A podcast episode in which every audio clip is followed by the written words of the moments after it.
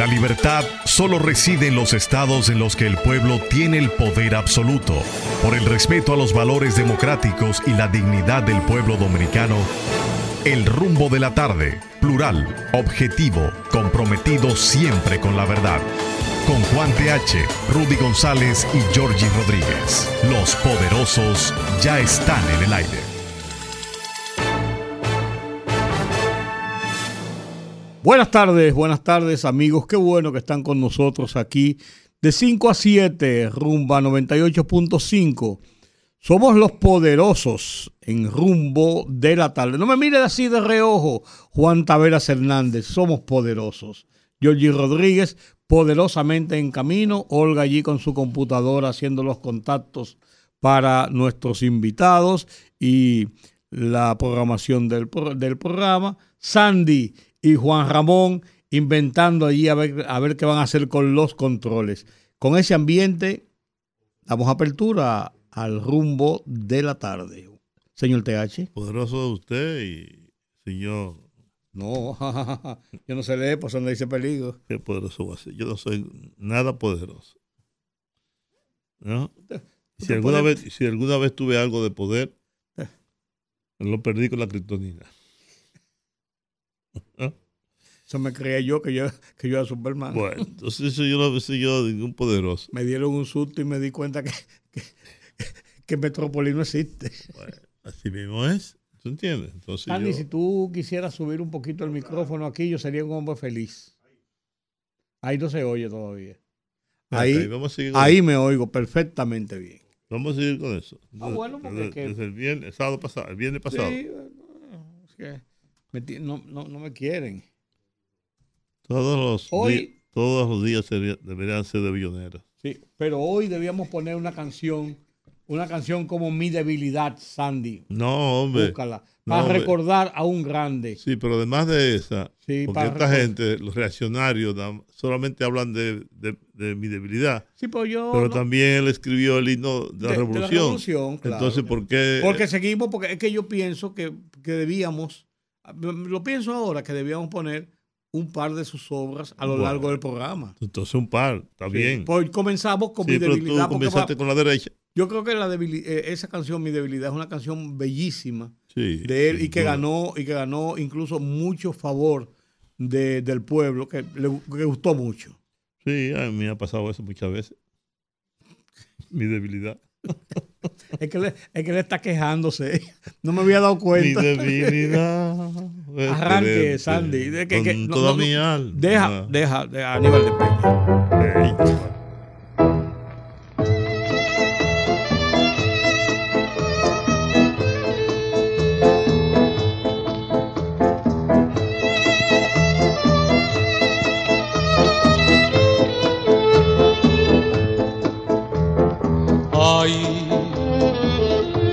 Qué triste haber sufrido, qué triste haber tenido la debilidad de amarte. Ay, qué desconsuelo ver que no puedo arrancar de mí tu nombre ni tu bondad me es difícil llorar me es difícil vivir. Qué debilidad mi debilidad fue quererte con toda mi alma. Mi debilidad fue adorarte, mi debilidad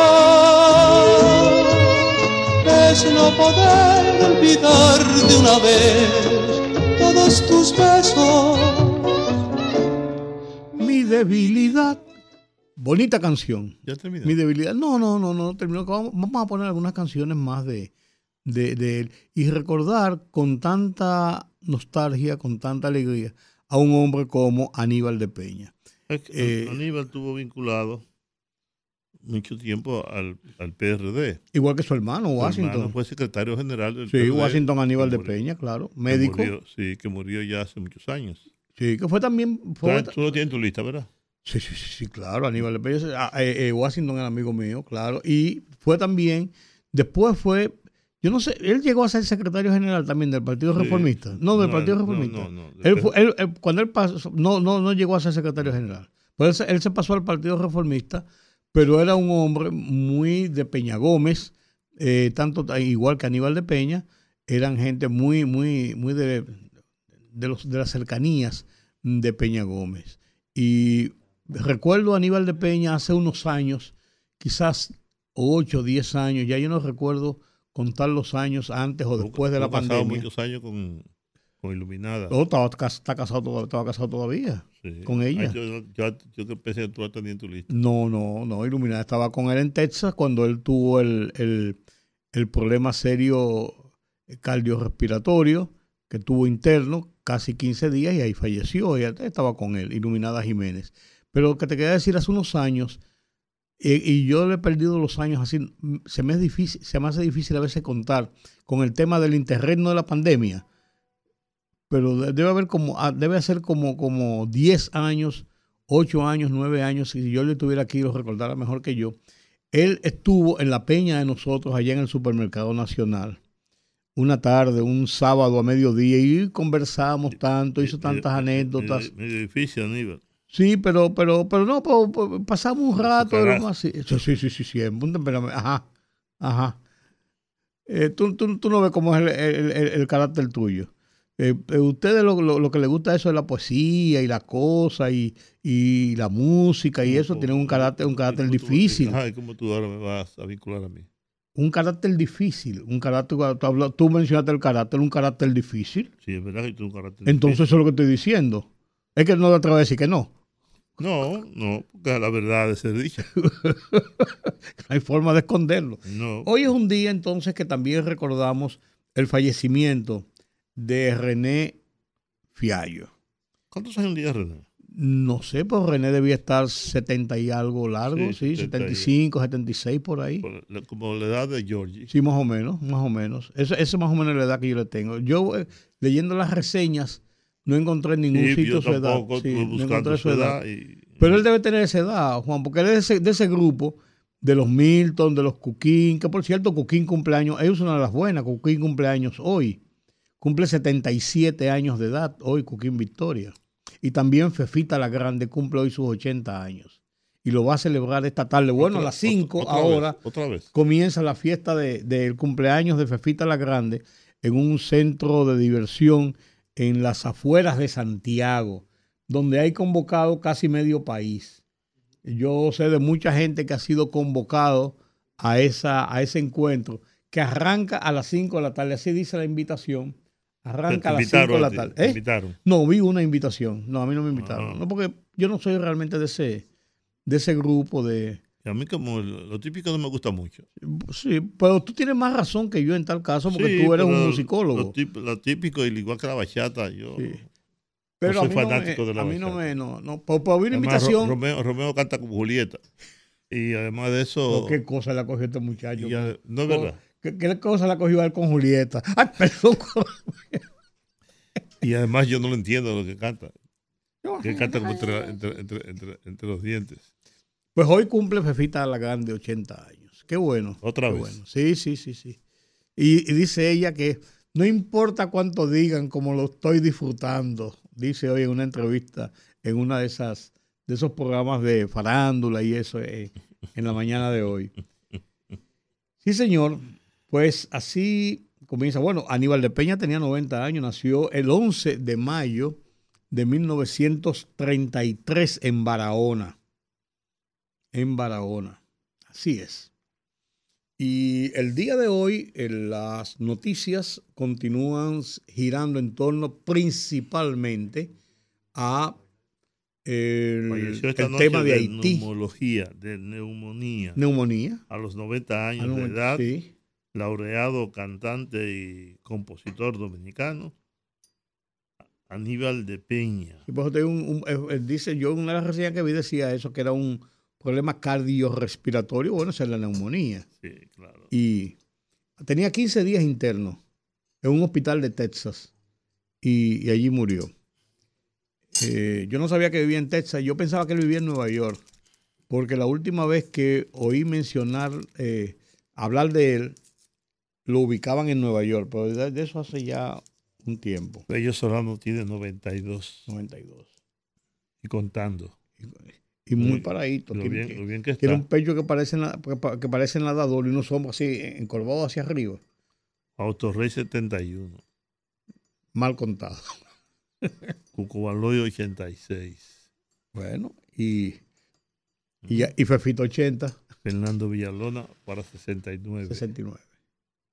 Está barato. ¿Verdad? Muy bien. Pues decía que el, el, el tema noticioso. va a cumplir 84. Entonces, está bien. Sí, está ahí. Por cierto, lo entrevisté ayer en el programa mío. En el de los domingos. Ajá. Muy bien también. Bueno. Que siga así, mi querido amigo.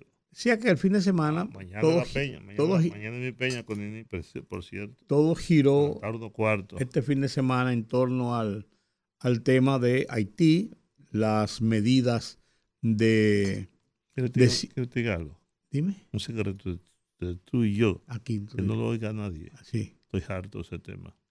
Bueno, pero es el tema. Estoy cansado. Y va a seguir el tema esta semana porque el presidente va a hablar del tema esta semana Que en, por, que por cierto, en Naciones que por Unidas. cierto, a mí no me gusta ver al presidente hablando inglés. Aunque lo hable bien, con fluidez. Pero a mí no me gusta.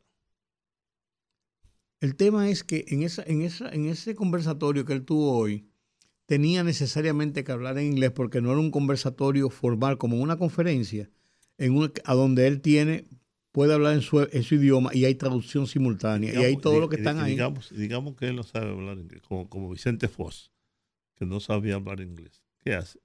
Hablan en, en su idioma. Por eso. Y tiene un traductor. Puede ser. Pero eso lo que hace es que te, te alarga el tiempo, a menos que sea traducción simultánea.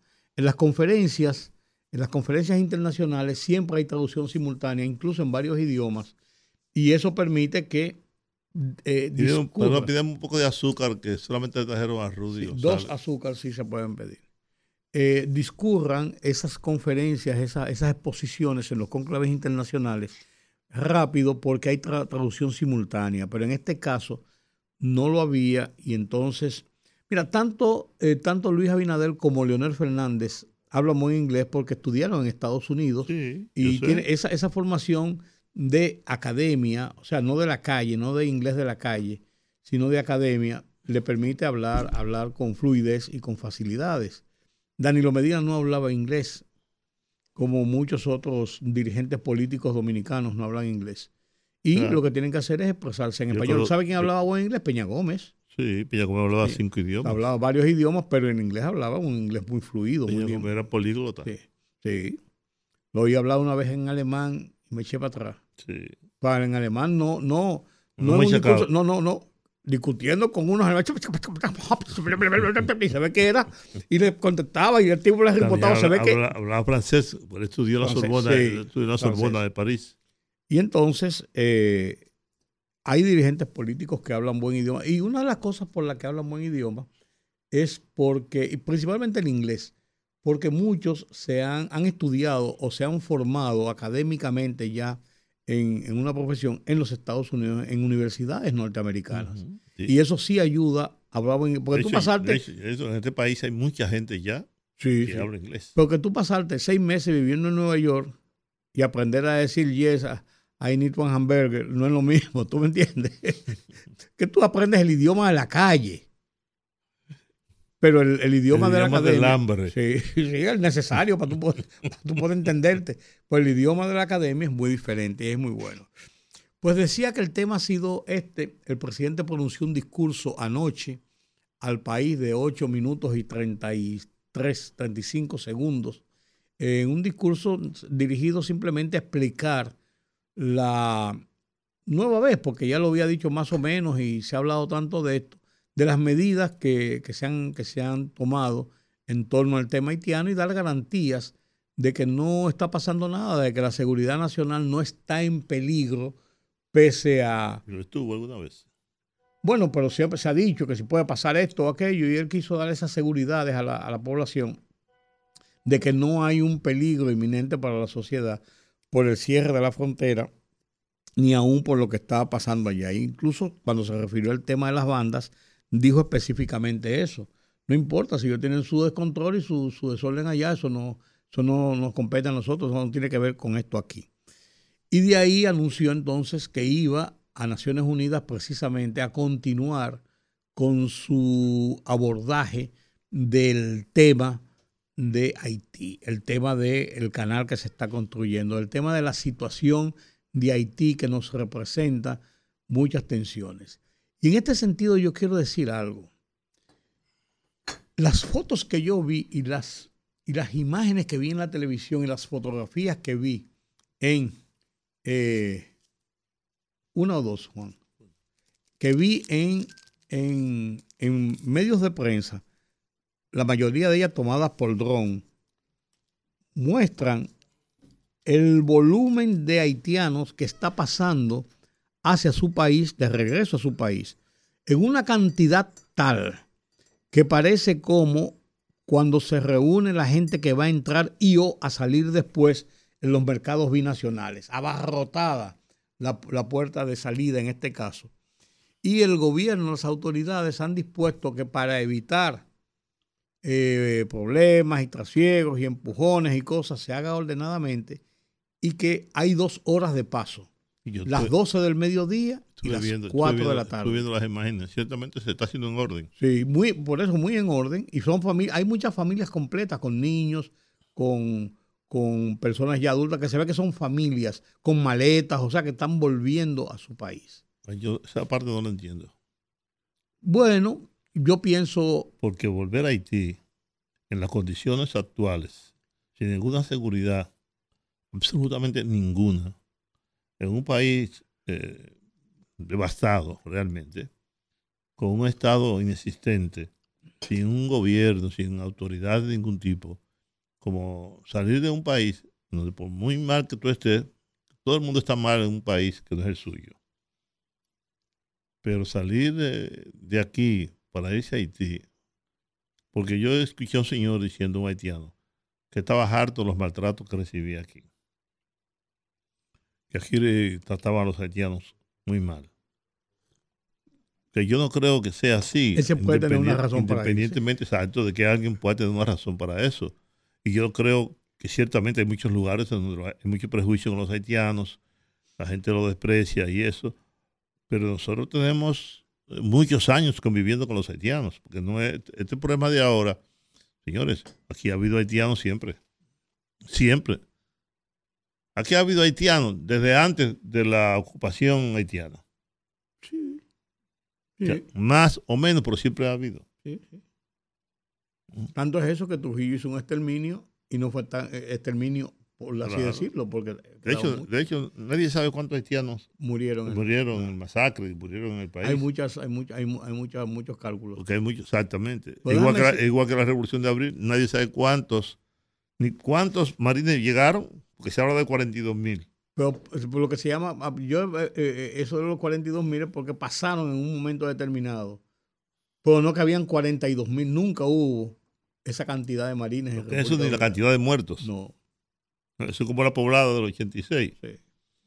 Que la cifra oficial fueron 123 y hay gente que anda contando ya por 200 que yo cuánto. Sí. sí. Pero déjame decirte una cosa que yo pensé ayer cuando vi esas imágenes y vi eh, eh, esa, eh, esa, situación de familias con niños, con maletas, con cosas, como de, regreso a su país definitivamente. Puede haber, puede haber alguna situación de temor en algunas familias, en algunas cosas que viven en alguna comunidad, de que podría haber alguna represalia, alguna situación con Así como en Haití, yo vi algunos videos de gente atropellando a dominicanos a pedradas. Lo mismo puede ocurrir aquí, que muchos haitianos sientan temor de que pueda haber una represalia en su contra. Eso fue lo que yo pensé. Lo, ¿eh? cual, lo cual también es poco probable, porque nosotros no tenemos... Aquí no hay esa animadversión. Por lo menos ese nivel de violencia no la tenemos. Ha habido conatos de situaciones cuando en una comunidad, por ejemplo, se ha cometido alguna atrocidad y eso. Y entonces eh, la gente ha reaccionado contra la comunidad haitiana del, del, lugar. Pero son, eso sí, son hechos aislados, episodios que han ocurrido.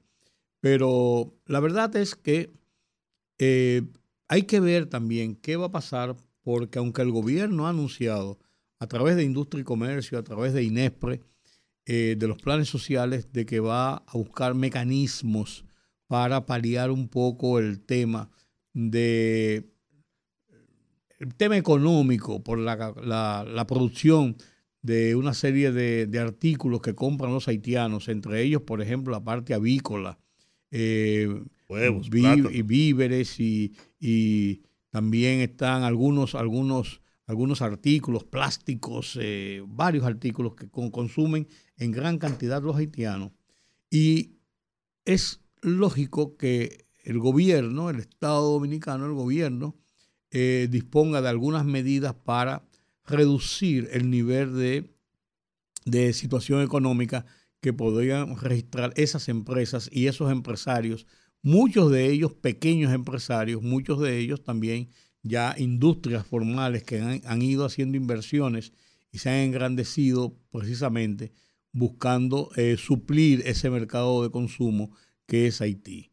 Y el cierre de las fronteras realmente provoca esa situación, porque es mucho menor eh, lo que viene de Haití hacia República Dominicana en esos mercados binacionales que el flujo que va de República Dominicana hacia Haití. Y eso es en los mercados. Bueno, por alguna razón es que Haití es nuestro segundo socio comercial. Que, hay, quienes dicen, hay, quienes dicen, que cuidado si el primero por la parte informal. Exacto, exacto. Y el hecho también de que hay una, correlación, cosas que van, cosas que vienen, eh, por ahí contrabando, como tú dices, la informalidad permite eso, el contrabando. Bueno, yo sé que tú, tú vas y consigues muchas cosas por la izquierda. Antes se conseguían perfumes y, Todavía y ropas y, ropas incluso europeas. Y ron, y, ron, y, whisky se consigue por ahí. Hasta armas de fuego. Porque a mí una vez me dijeron que yo, que yo quería una, No, no, lo que te preguntan es cuál quiere y de qué color. Y yo dije que yo no, necesito armas. Eh, pues es verdad. Eh, pero es un mercado, es un mercado muy dinámico. Además de eso, tiene oficialmente dos eh, puntos de intercambio de ventas grandes cuando se abre la apertura del, del mercado binacional, tanto en Dajabón como en Elías Piña, como en Jimaní los lunes y viernes de cada mes, de cada semana, pero además de eso, el tráfico de eh, cargado de patanas, de camiones, con combustibles, con, eh, eh, ¿cómo se llama? Con, con cemento, con materiales de construcción, con, un, con una gama muy amplia de, de, artículos de República Dominicana que suman oficialmente más de mil millones de, de dólares anuales lo cual indica que es un mercado activo y muy importante para República Dominicana. Entonces, qué bueno que las autoridades están, están en esto.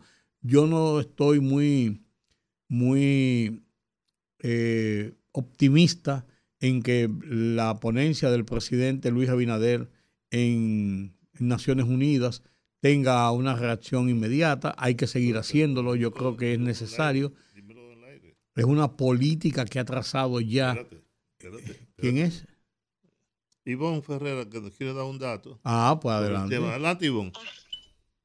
Ah, hola, hola Juan, saludos Rudy. No, eh, hola, chica. La Asociación Avícola Dominicana, ADA, dice que son 30 millones de huevos mensuales que se comercializan con Haití. ¿Qué vamos a hacer?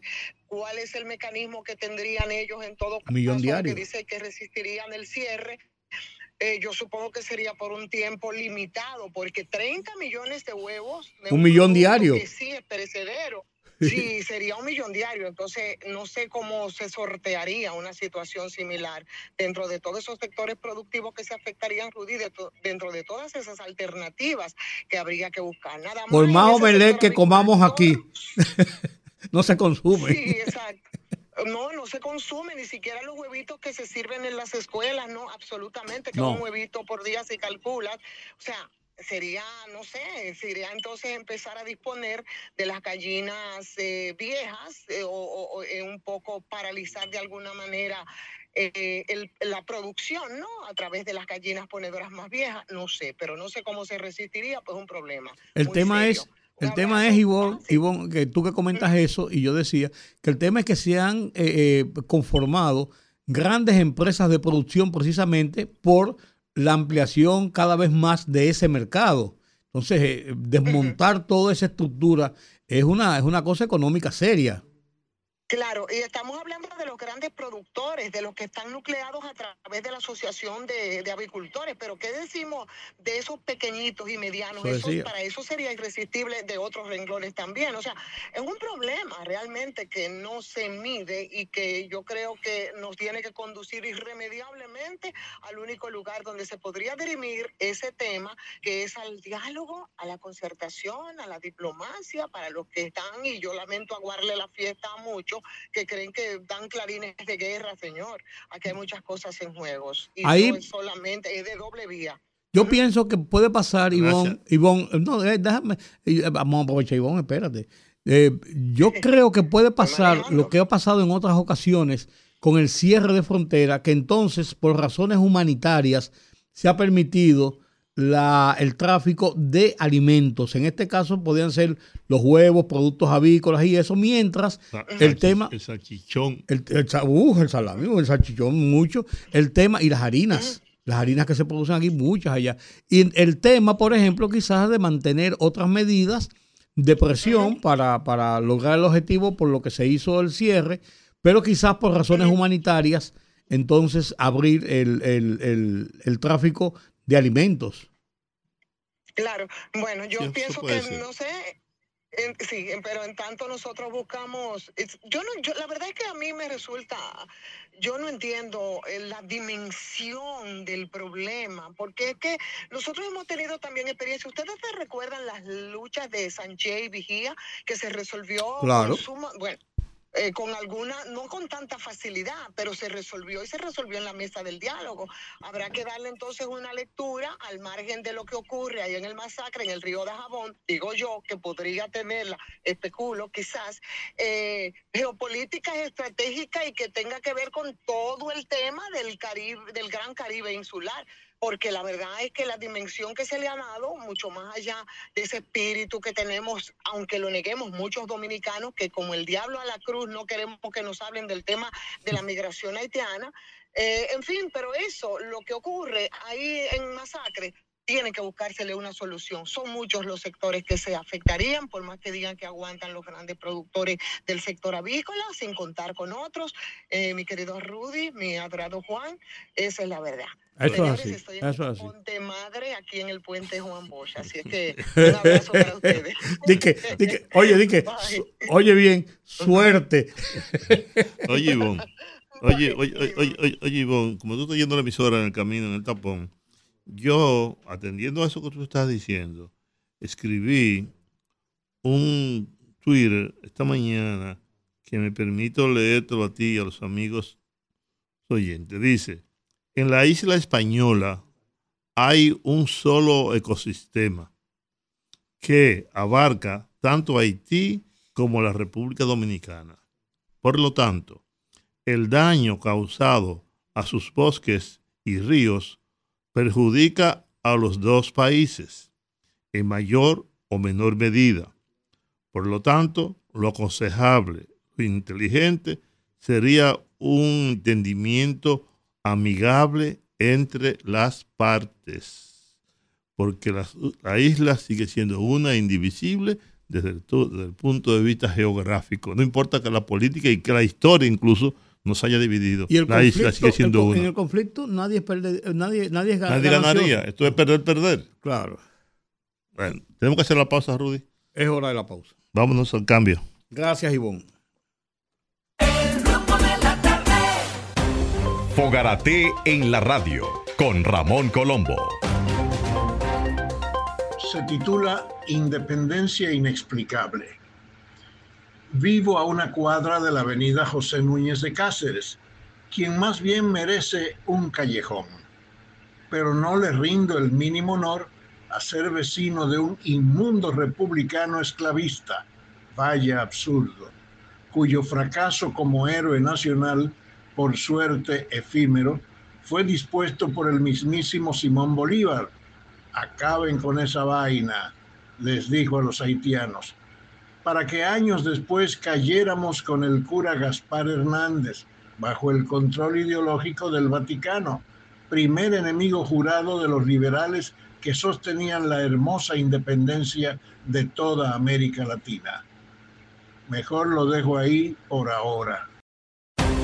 Fogarate en la radio con Ramón Colombo.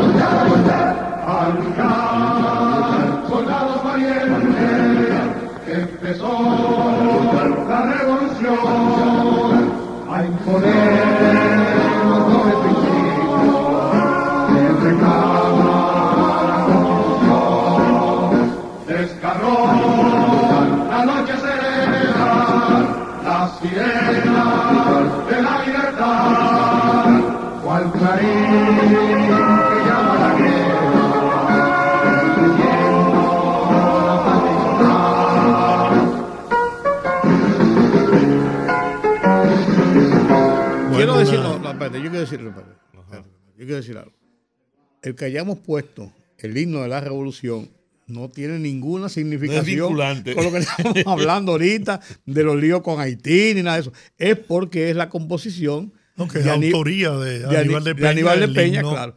No, porque ahí dicen, ahí están poniendo tambores de guerra, eh, la gente de rumbo. de La, ah, tú- ajá, que no nos metan en ese chisme. Adelante, don Giorgi, buenas tardes. Una pérdida enorme para el arte dominicano. La partida de Aníbal de Peña, ¿no? Al igual que René Fiallo. Estuve ayer en la funeraria acompañando a su esposa, Estelita, sus hijos, su familia. Dos figuras Edad de tu edad. No, un poco más joven que yo, éramos amigos desde adolescente, nieto de don Viriato Fiallo Ajá.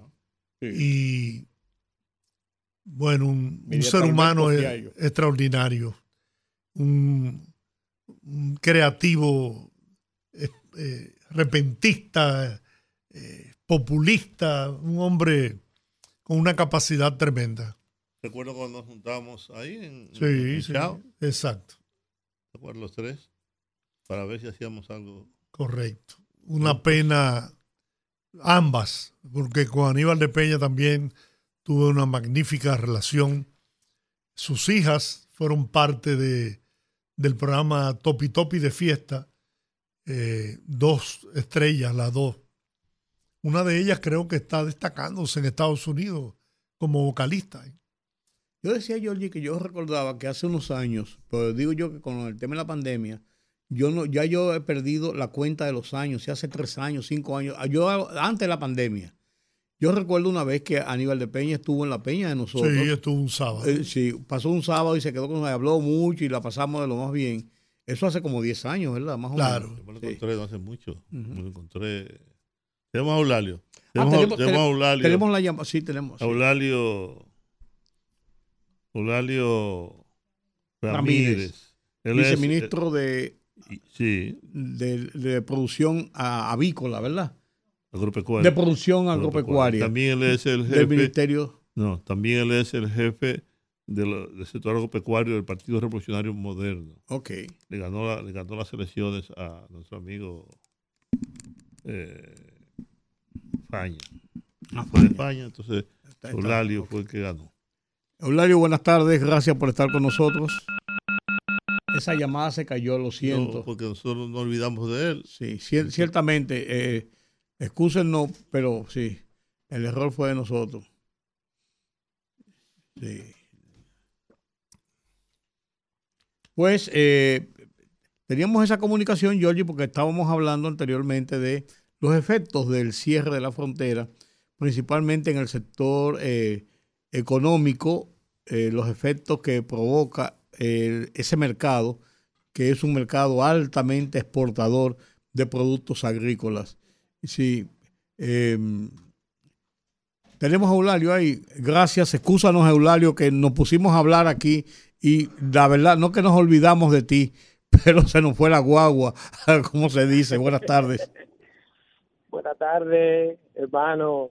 Un placer saludarlo. Qué bueno. Órdenes por aquí. Qué bueno. Siempre. Estábamos comentando, eh, eh, eh, Juan, George y yo, a- analizando, viendo las perspectivas de los efectos que tiene el, el cierre de la frontera, la suspensión, lógicamente, del comercio por el cierre de la frontera en el sector agropecuario de cara a la producción nacional, que hay una gran cantidad, mucho, mucho, mucho, muchos productos agrícolas que van a Haití, precisamente en un mercado eh, muy, muy activo todos los días, todas las semanas.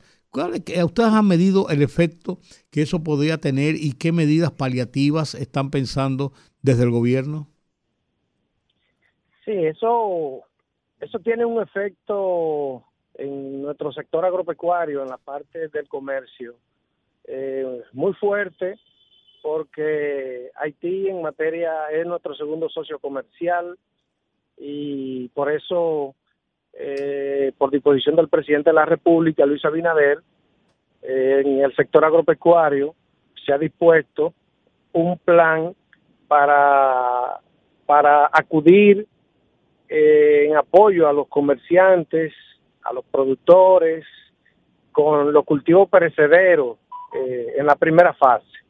Los cultivos perecederos, que no duran mucho, son el pollo congelado, que ya lo tienen listo para comercializarlo, los huevos, que no duran mucho, los algunos vegetales, eh, que lo tienen listo para, para ese mercado.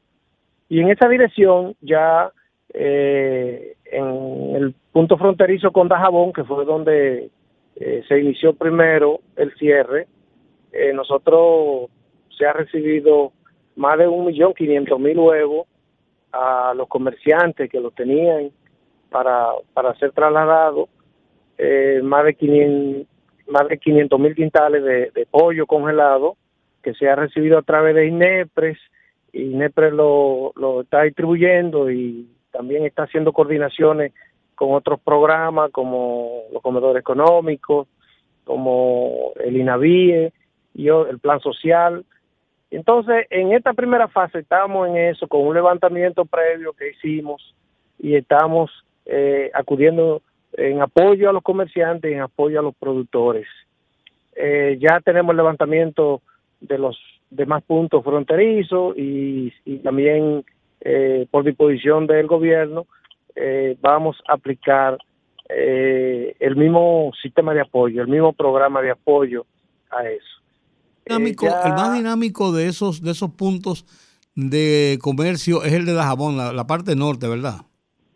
Sí, sí, el Dajabón, pero pero Elia Piña también y Jimaní son son de alto nivel de comercialización de muchos productos. Yo quiero decirle que Haití hace después de la pandemia eh, en gran parte se ha estado abasteciendo su- la seguridad alimentaria de ese país sobre la base de nuestras fronteras.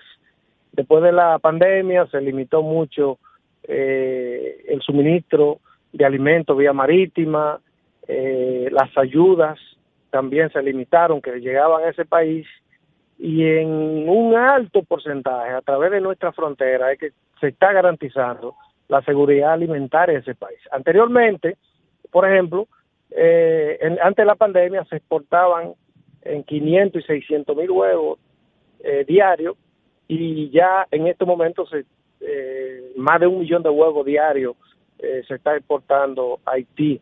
En algunos meses hasta un millón cuatrocientos mil huevos. Eh, entonces el mercado se ha duplicado a través de la frontera y obviamente que el cierre tiene tiene ese impacto. Pero nosotros queremos decirle a los productores, a los comerciantes que eh, estamos con ese programa y estamos pendientes a, a llegar a cada uno de ellos para que no tenga pérdida. Hay algunos vegetales, algún ajíe, eh, la Toyota que se vende mucho para, para ese mercado, pero algunos vegetales especiales que son propios, que se cultivan exclusivamente para el mercado de Haití, que también lo tenemos identificado y no vamos a dejar a, no vamos a dejar a los productores desamparados. Bien, eh, yo escuché unas declaraciones de Ito Bisono, ministro de Industria y Comercio, decir de que se están haciendo gestiones, ¿no? Para abrir nuevos mercados. Y eh, sorprendidamente dijo que habían llegado a la conclusión de que el huevo que se produce en la República Dominicana es mucho más económico que el que se produce en la mayoría de los países del Caribe y de Centroamérica.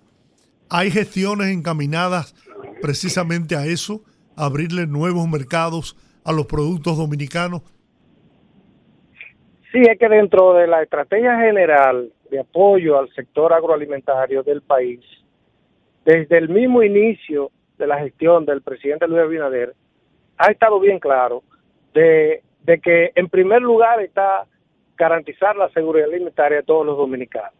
En segundo lugar, en esa dirección bajar eh, el, el, el nivel de pobreza, llevando alimentos a los que más necesitan, los sectores más vulnerables. Pero concomitantemente con eso, aumentar las exportaciones.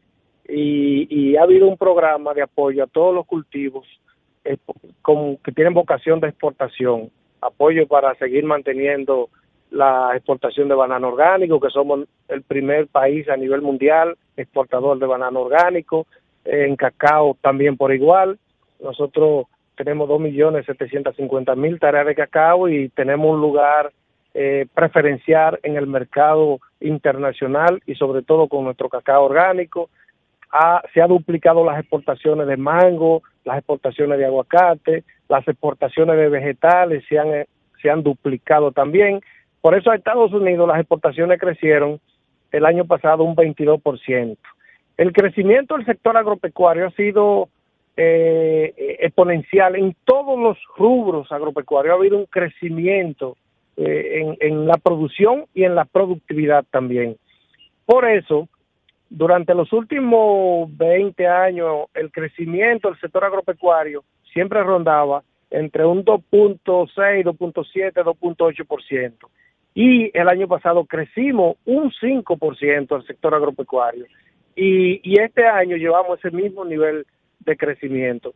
Y eso es fruto de todas las políticas, de la estrategia de, de, del gobierno de, de apoyar el sector agropecuario, apoyándolo con el financiamiento, apoyándolo con todas las políticas de apoyo a la producción, arando la tierra gratis, más de dos, más de cuatro millones de hectáreas de tierra se han preparado gratuitamente y eso ha beneficiado a más de 80 mil productores con todo tipo de material de siembra, con los programas de innovación, con los programas de comercialización a través de todos los programas.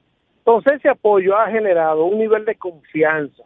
Yo quiero decirle que las inversiones en el sector agropecuario se han duplicado y hay un gran interés, tanto en la inversión local en, en el sector, tanto productivo como agroindustrial, como también eh, inversionistas extranjeros tienen la vista puesta en República Dominicana para invertir en el sector agroalimentario. Y eso es por la confianza que ha generado eh, este gobierno, las políticas de este gobierno, de, de, de en base a- al apoyo a la política eh, de producción de alimentos en el país. Eulario, Por eso, sí. realmente yo no logro entender cómo, y, y lo reafirmo después de escuchar tus declaraciones, de que Haití está sustentada en su aspecto alimentario por la producción de la República Dominicana.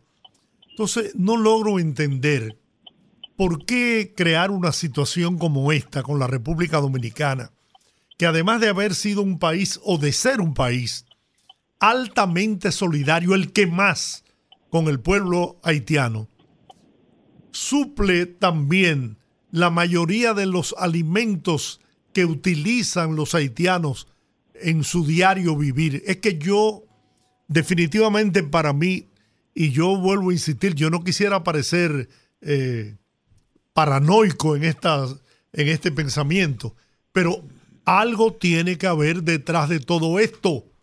¿Cómo es posible que siendo nosotros los que le suplimos los alimentos a Haití, estén provocando esta situación para que con todo el derecho y la firmeza el presidente de la República, el gobierno dominicano, pues se viera en la obligación de cerrar la frontera.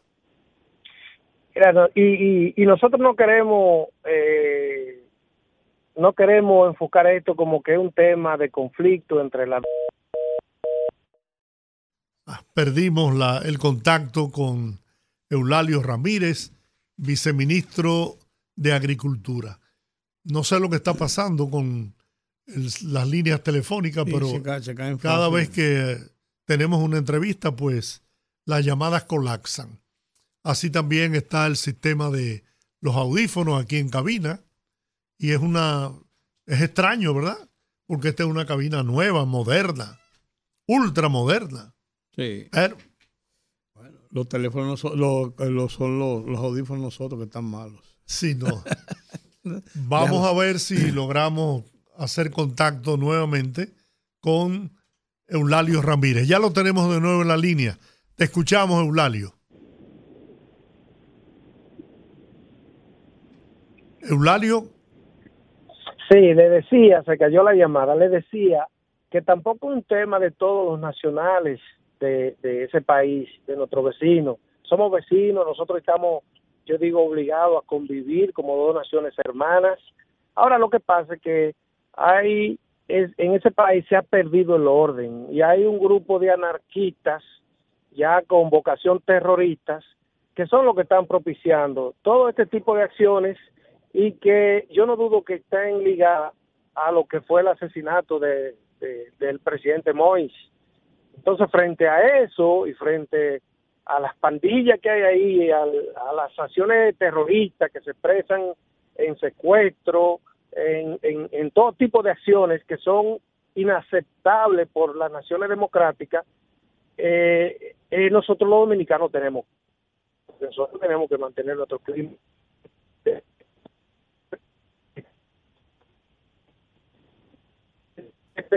bueno, parece que será imposible hacer entrevistas por, por la vía telefónica. Pobres. Bueno, a lo mejor es que está en, un- en una situación con un teléfono celular. y- No, no, es aquí el problema. Bueno, el tema es, el tema es que ya estamos viendo, incluso con este conversatorio con Eulario, el, el viceministro de Agricultura, de la realidad de lo que significa eh, para la situación de producción agropecuaria del país, la situación económica incluso de muchos sectores, el cierre de la Bueno, frontera. vamos a seguir la entrevista con el celular de nuestra productora, Olga Almanzar.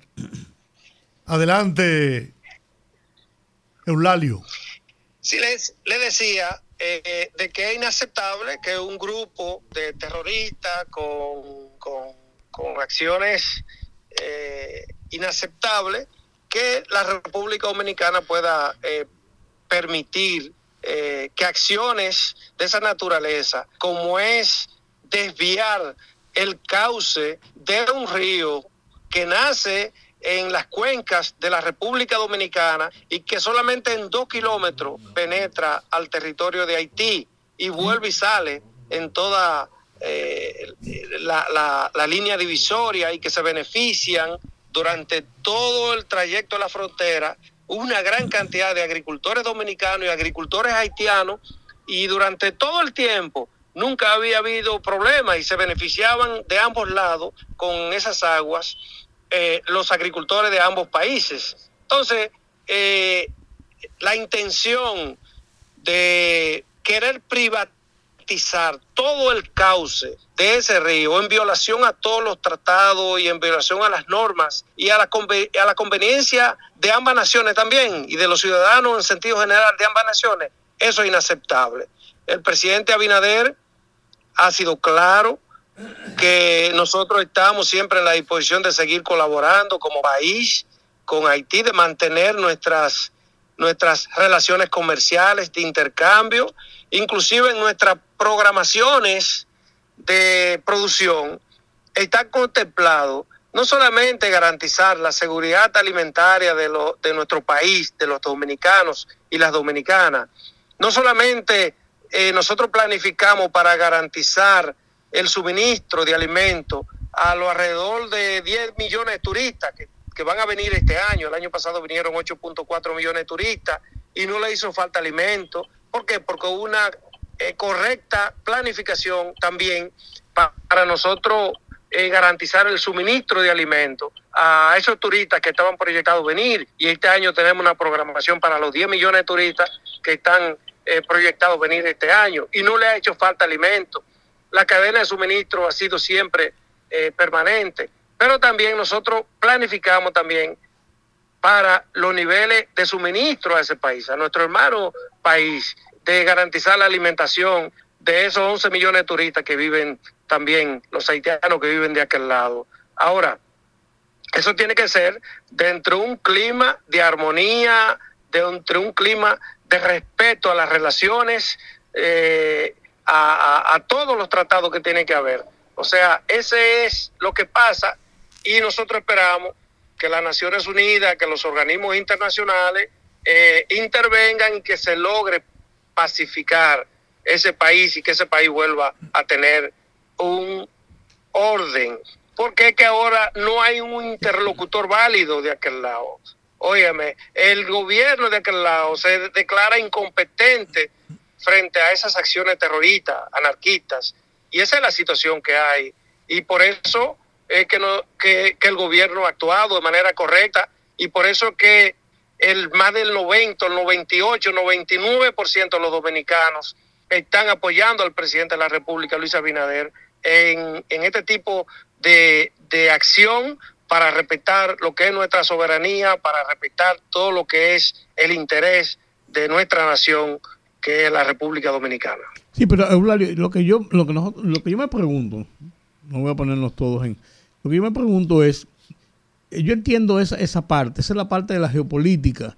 Lo que yo me pregunto es cómo enfrentar el problema económico que esto pudiera generar en ese, ese, ese- e- esos empresarios. ¿A qué plazo podría todavía el gobierno poder, eh, diría yo, absorber esa producción? Porque rápidamente se puede absorber, pero a- al paso del tiempo, o tendrían que mermar sustancialmente esa producción o definitivamente dedicarse a otras cosas en el, en el interín de que pase la crisis. Porque la crisis puede durar. nosotros esperamos Sí. que esto no sea por, por mucho tiempo, Ah, bueno. pero sí ya estamos en contacto con, con los diferentes sectores productivos. Por ejemplo, la Asociación Dominicana de Avicultores que producen pollo y huevo.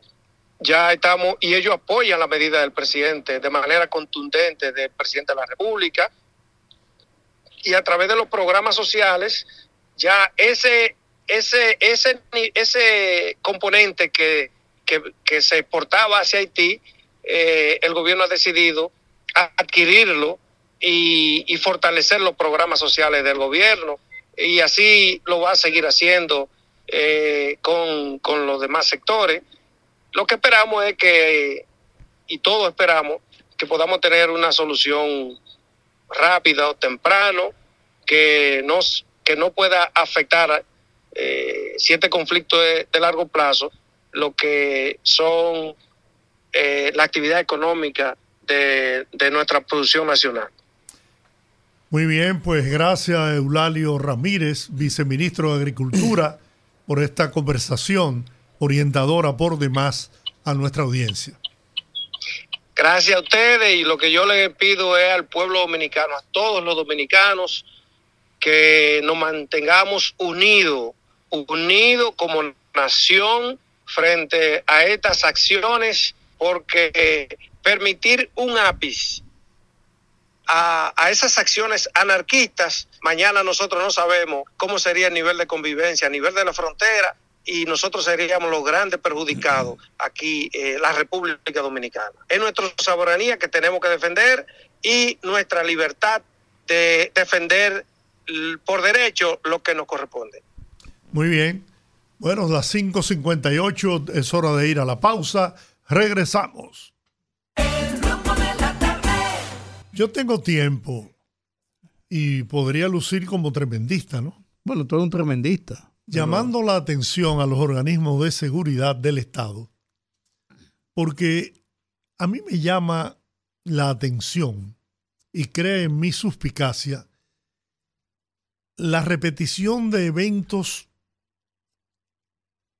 permanentemente que se producen en la República Dominicana, que son motivos y aprovechados por los llamados líderes de opinión, pero también por altos dirigentes políticos, para endilgarle ineptitud, incapacidad y responsabilidad al gobierno en esos acontecimientos.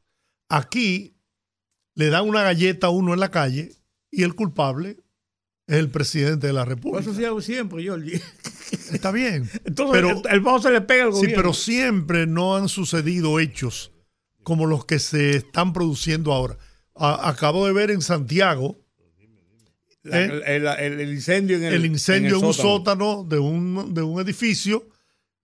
Ten la seguridad que ahorita es por responsabilidad del gobierno de que no tiene tres guardias en ese sótano para evitar que se produjera lo, lo que pasó ahí, que yo no sé qué.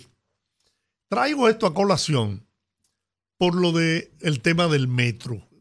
El accidente en el metro, que hay un comunicado de la OPRED que habla muy claramente, fue un error o un, error humano. Fue el conductor de uno de los vagones de los trenes, ¿eh?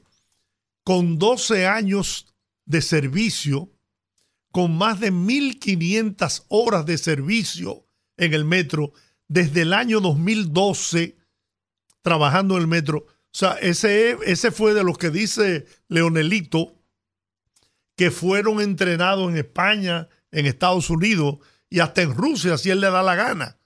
Bueno, pues ese, ese es de lo que está ahí desde hace tiempo. ¿Fue un error que cometió? No sé. Por eso se ha ordenado una investigación para determinar qué pasó y por qué él violentó las, las normativas para la operación del tren del metro de Santo Domingo. Repito, un, em- un conductor de trenes, yo no sé cómo que se llaman, operador, qué sé yo, desde el año 2012, con 1.500 horas de servicio, eh, piloteando, manejando los trenes, y le pasó eso. Y los accidentes pasan. Pero claro, yo estuve buscando eh, los accidentes de trenes y de metro. En Nueva York, que el metro tiene más de 100 años, Uno de los más viejos. sí, exacto, se han producido varios accidentes en el metro. En Francia, en, En China, España. en España, casi todas partes donde hay metro se han producido accidentes. Lo que ocurre es que aquí estamos en una campaña electoral. Y yo tengo un, un artículo sobre eso. Porque es que yo creo que Leonel ha llegado a un nivel de desesperación muy grande. Igual que, Abel Martínez. Esas encuestas que han estado publicando los tienen locos los dos. Abel dijo que eso era por la ineptitud del, gobi- del gobierno, la incapacidad del gobierno. Y Leonel dijo que, se ha estado cancelando a la gente que fueron entrenados en los países donde dice Giorgi y que esa es la consecuencia. Ocurre que este señor del accidente fue entrenado también fuera, eh, es un experto, no fue cancelado nunca. Y eso fue un accidente, puro y simplemente. No había que llevarlo al plano político ni sacarle filo político a eso. Simplemente procurar que eso no vuelva a ocurrir. Y que Averiguar la- qué pasó para que no se repita. Claro, y que la persona, si cometió un error, bueno, cualquiera comete un error, una equivocación, también cualquiera comete una equivocación. Lo afortunado es que hasta donde yo tengo la información, no hay muertos, No, no, heridos, no. no hay nada de eso. Las últimas dos personas ¿Verdad? que estaban en observación en el hospital fueron dados de alta. Bueno, entonces, eso no había que hacer un escándalo por eso. Simplemente eso, hacer una investigación, corregir lo que haya que corregir, eh, ver los protocolos, si hay que revisarlos, se revisan, si hay que rehacerlos, se rehacen. Eso es lo que pasa en cualquier parte del mundo. Por eso no hay que hacer todo este carceo mediático, ni, ni tratar de sacarle filos políticos a eso. Eso no es necesario, una locura. aquí todo lo, lo queremos llevar a otro plano, así como yo digo, para todo, el presidente de la República, y eso es verdad, ha sido siempre, siempre es así, porque desde, desde la dictadura de Trujillo hasta hoy, es como decía un poeta nicaragüense, decía, mi país es tan pequeño que hasta los pleitos callejeros los resuelve el presidente de la República. Aquí igual, para todo llamar al presidente de la República. Eh, mire que necesito una, una, una, una pensión, presidente de la República. Que el presidente de la República que venga aquí, que explotó un tanque de gas, que mataron a una mujer. El presidente de la República que no atiende esto, que el presidente. Sí, para todos el presidente de la República. Por eso tenemos un sistema presidencialista, pero lo llevamos a un nivel extremo. Extremo, de que el presidente tiene que estar eh, pendiente de todas las cosas que ocurren en el país. Yo imagino, yo imagino todo esto con el presidente de Estados Unidos o de Francia, Macron. A Macron que hay un incendio aquí, que venga rápido, que se produjo un accidente en la carretera y se mataron 20. Hombre, va- vamos a crecer. A mí me. Bueno, a mí no. El domingo en la mañana estábamos reunidos unos amigos desayunando y una persona que es experto en asuntos de esos de transporte, transporte masivo, incluso eh, mm, participó en, en, en ese tipo de cosas. Termino ahora mismo, Olga, sí. En, en- en Nueva York eh, contaba que según las informaciones que él tenía, lo que ocurrió fue un accidente que puede ocurrir, pero que no debe ocurrir. Me explico lo que él decía. Yo le preguntaba eso mismo, pues explícame eso, ¿cómo que debe ocurrir? No puede? Él decía así, el tren entró, cuando los trenes entran a la última terminal, los trenes nunca dan la vuelta en U y se devuelven para, No, coger, línea para coger la vuelta, sino que entran, salen hasta el final donde termina el último vagón y vienen de allá para acá de nuevo y un operador que no es el que está en el tren cambia la vía para que él entre a la otra vía. Todo lo que parece indicar ahí fue que no se hizo el cambio de vía en el momento y el tren entró en la vía contraria por donde había venido. Todo indica también que el operador no se percató de eso, el que estaba operando el tren, pero el tren iba a tan baja velocidad 20 kilómetros. porque apenas iba saliendo de la estación y el otro venía ya reduciendo porque iba a entrar a la estación y prácticamente simplemente se besaron en la parte frontal. Un choque muy ligero, chocaron, pero muy ligero, tanto así que ningún tren se descarriló ni pasó más de ahí. Pero eh, dice él, eso no debía pasar, pero eso ocurre. Eso ocurre, eso pasa. Una explicación de un experto, que yo no lo soy, pero que me pareció hasta lógica. Tenemos en la línea a Gregory Marte, director ejecutivo de la Asociación Dominicana de Avicultura, ADA, para hablar con nosotros sobre este tema de el- el- lo que pasa en la avicultura, en el negocio de la avicultura en este momento debido Pollos a- y huevos. pollos y hue- principalmente Sí. debido a la situación del cierre de la frontera y el mercado eh, transnacional con Haití, no solamente por los puntos oficiales de los mercados binacionales, sino también por las compras que hacen los comerciantes haitianos para suplir su mercado. Buenas tardes, Gregory, ¿cómo estás? Muy buenas tardes, eh, Juan, George y Rudy, gracias por la invitación. Estamos acá a la orden de ustedes siempre.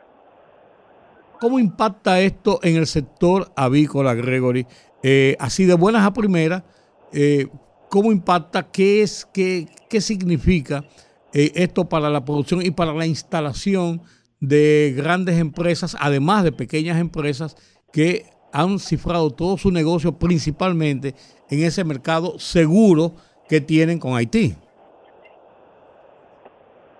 Sí, bueno, eh, verdad que ante todo eh, ser, digamos, sensato y decir que obviamente el interés nacional está por encima de cualquier interés eh, de, cualquier sector económico, que esta ha sido una situación imprevisible y que nosotros ya en un comunicado hemos expresado el, el apoyo a las medidas necesarias para garantizar la, la integridad del territorio dominicano. En cuanto a los temas económicos, el sector pollo y huevo eh, son de los principales mercados en Haití. Eh, Haití es un país que importa el 96% de sus alimentos. En el caso del huevo, eh, nosotros prácticamente somos sus suplidores principales, o, eh, porque ellos tenían una infraestructura de producción que ahora se ha visto mermada con el incremento de las bandas. Entonces, en el caso del pollo, ustedes saben que el pollo tiene una ventaja, que puede almacenarse eh, congelado. Entonces, ante cualquier situación de excedente, uno lo maneja por esa vía, pero en el caso del huevo no. Y el huevo representa más de 30 millones al mes, alrededor de un 13, un 14% de toda la producción del país. O sea que eso es demasiado significativo. Desde que se cerró el mercado de Haití, el huevo ha tenido dos reducciones drásticas de precios a nivel de grano. Eh, bajó de 5.30 la unidad eh, la semana pasada a 5 pesos y hoy hoy no pudo sostenerse el precio y bajó a 4.50 ya incluso por debajo del costo de producción. Eh, sin embargo, hay que destacar que las autoridades han sido proactivas, han tenido las puertas abiertas para buscar soluciones. Eh, yo estuve reunido el día de hoy con INESPRE en la mañana, otras asociaciones en la tarde. Se, se coordinó la venta de, de alrededor de 2 millones de huevos que estaban en la frontera y que tenían unos productores en, en inventario y mañana se van a reanudar más compras, tengo que entendido más de un millón de huevos. Sin embargo, no es no es suficiente. Eh, hace falta que se materialice los anuncios que dijeron principalmente el director del INAVIE, que es una institución muy importante.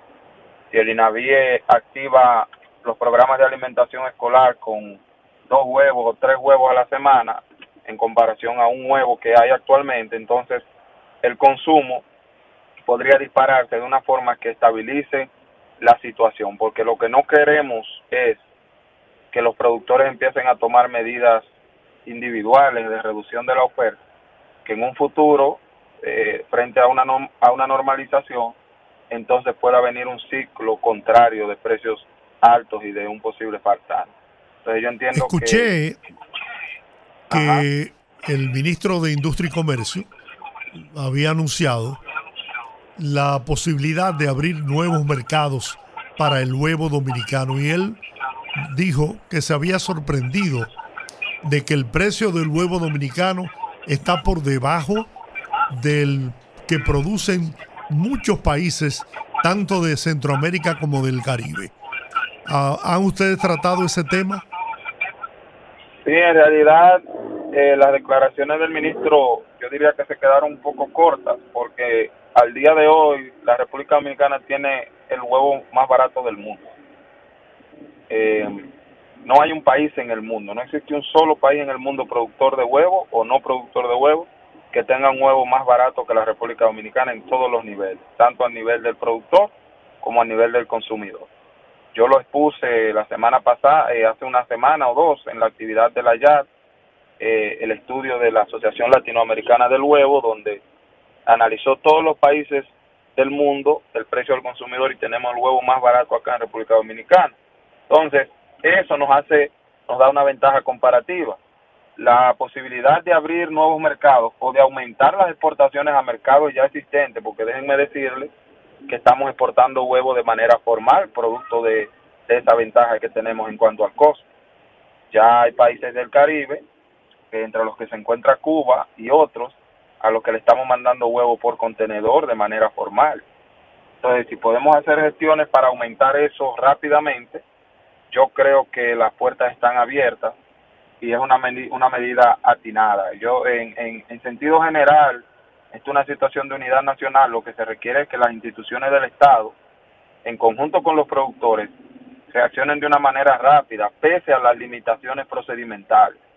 Porque déjeme decirle que el sistema de compras públicas necesariamente debe ajustarse para tener la capacidad de dar respuesta a situaciones como estas sin que se vea afectada la dignidad de quien dirige una institución X o Y, porque muchas veces los funcionarios quieren hacer el trabajo, pero tienen que pedirle un RPE, un, un, una certificación de impuestos al día, eh, una certificación actualizada de ONAPI y 20 mil requerimientos más a un productor que está en una granja en Moca que lo que sabe hacer es producir y comercializar huevos y que no tiene una estructura formal ni un contable ni Ah, entonces esa es una de las de las cosas que yo abogo porque eh, el país las observe desde otro punto de vista un un, un productor eh, con, con productos perecederos no puede estar sujeto a toda esta burocracia para dar respuesta para que una institución pública dé respuesta a una situación como esta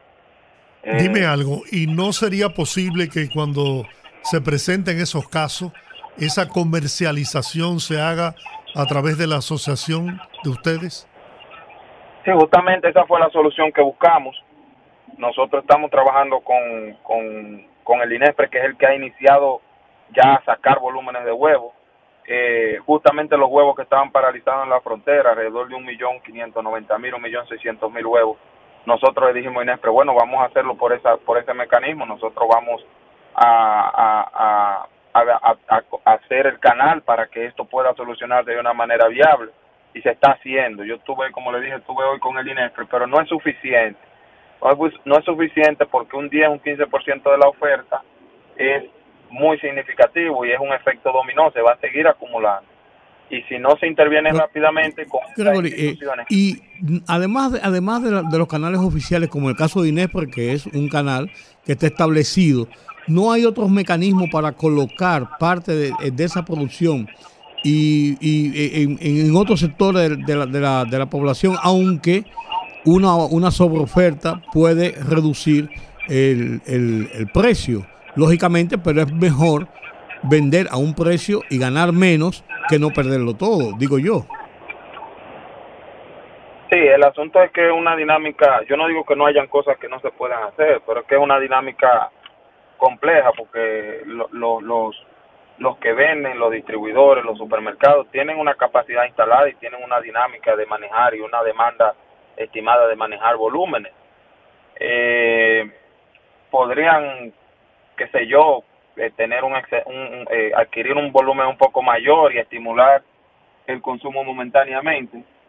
Eh, pero yo veo más la solución desde distintos puntos de vista. Eso puede sumar, pero si también resolvemos el tema de la, de la alimentación escolar, si apoyamos los programas del INESPRE, si los comedores económicos modifican su menú, agregan eh, más huevo al menú eh, y toda esa dinámica de, esos mercados que no compiten con el mercado ordinario, que en, en realidad significarían un aumento real de consumo, entonces sí se puede sobrellevar la situación sin que, sin que los productores hagan ajustes drásticos en la oferta. Eh, porque recordemos que esta es una situación que no se prevé como infinita, se prevé temporal, pero las medidas de reducir, por ejemplo, la oferta eh, eh, eh, procesando gallinas ponedoras son medidas que afectan al mediano plazo, porque una gallina tarda meses en llegar a su pico de producción, 20, 22 semanas, y si se saca una gallina de esta y, y si se saca una cantidad, perdón, significativa de gallinas, luego habrá que esperar ese periodo poniendo gallinas nuevas para que pueda alcanzarse los volúmenes de producción que tenemos ahora. O sea, y ahí puede haber, eh, si se normaliza la situación, un problema en, en términos de precio y de abastecimiento. Entonces, la mejor forma es evitar eso porque es un producto que no puede almacenar. El país, nosotros hemos hecho propuestas anteriormente que yo creo Ese que... es el problema de los huevos y los pollos que- y los otros los otros productos que se comercializan a través de la frontera.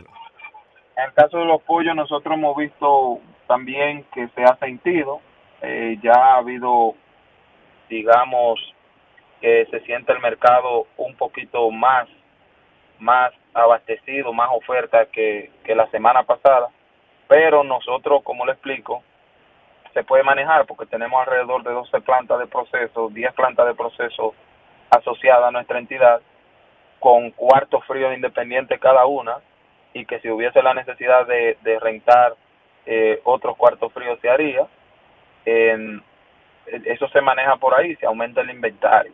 Porque un producto congelado puede durar un año hasta dos años sin ningún problema eh, para el consumidor.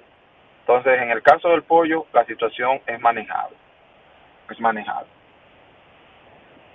Finalmente, Gregory, ¿Cuál es la posición de ustedes como asociación con relación a las medidas adoptadas por, el, por la República Dominicana frente a la agresión que representa el desvío del río Masacre?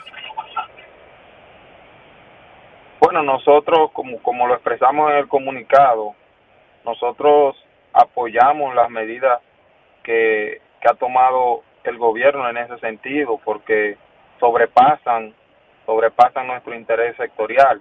Son medidas de carácter nacional y de y hasta de un sentido patriótico que nosotros eh, seríamos mezquinos si, si, hablamos de, de temas materiales ante una situación como esta. Obviamente eh, yo a nivel personal creo que, que debe buscársele una solución al conflicto, eh, que las autoridades de Haití deben recapacitar sobre el tema y debe haber un acercamiento porque eh, a- a- desde el punto de vista económico, social, de estabilidad política de ambos países, a nosotros nos conviene tener una relación armoniosa. Entonces, eh, pero mientras dure la situación, nosotros lo que nos toca es tratar de que el impacto sea lo menor posible para los sectores productivos, en este caso de pollo y huevo.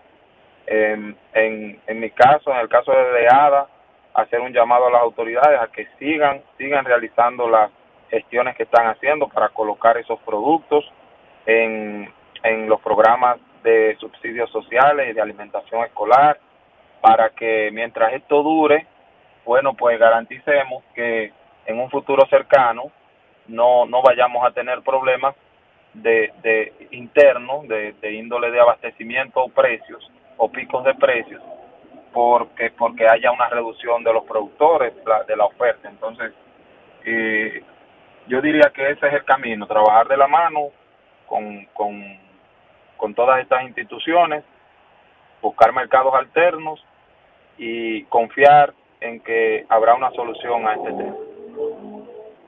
Bueno, esa es la aspiración de todos los dominicanos, sin duda, porque eh, hemos sido solidarios en extremo con el pueblo haitiano y lo menos que queremos es perjudicar al pueblo haitiano, no así a las bandas de criminales que son las que tienen control de ese territorio. Así que creo que es una posición muy lógica, muy responsable de parte de ustedes. Le agradecemos Gregory Marte, director ejecutivo de la Asociación Dominicana de Avicultores, esta conversación a través del rumbo de la tarde. Muchas gracias a ustedes. Feliz resto de la tarde. Bueno, esa- esa es la, la posición es, es- es clara, es esa. Hay que, hay que tratar de ver cómo se aliviana la situación para, para la empresa privada que está en la producción de, de estos alimentos y además que es la fuente de producción de alrededor de mil millones de dólares anuales, señores, principalmente en alimentos que nosotros servimos a Haití.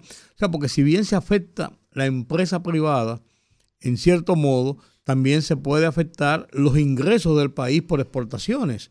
O sea, es un, es, un tema, por eso decíamos ahorita que en esto nadie gana, ¿eh?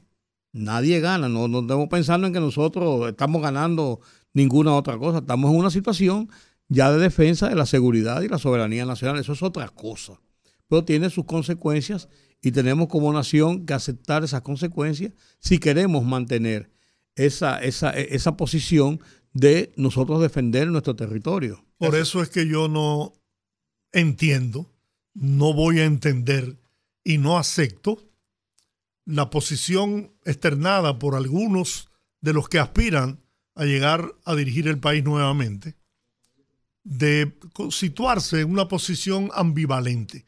Por un lado, eh, decir que sí, que apoyan a la República Dominicana, pero por el otro, eh, inician unas campañas de crítica con el propósito de obtener ventajas políticas electorales con este tema. Un Pues es, tema muy, es muy difícil que tengan ventajas políticas porque este es un tema que une a los dominicanos. El problema es que cuando usted se está ahogando, Ah, ¿eh? bueno, yo no- se yo no agarra de la tablita más finita.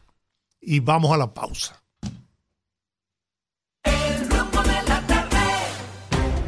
Conectando con la gente, que el pueblo hable en el rumbo de la tarde.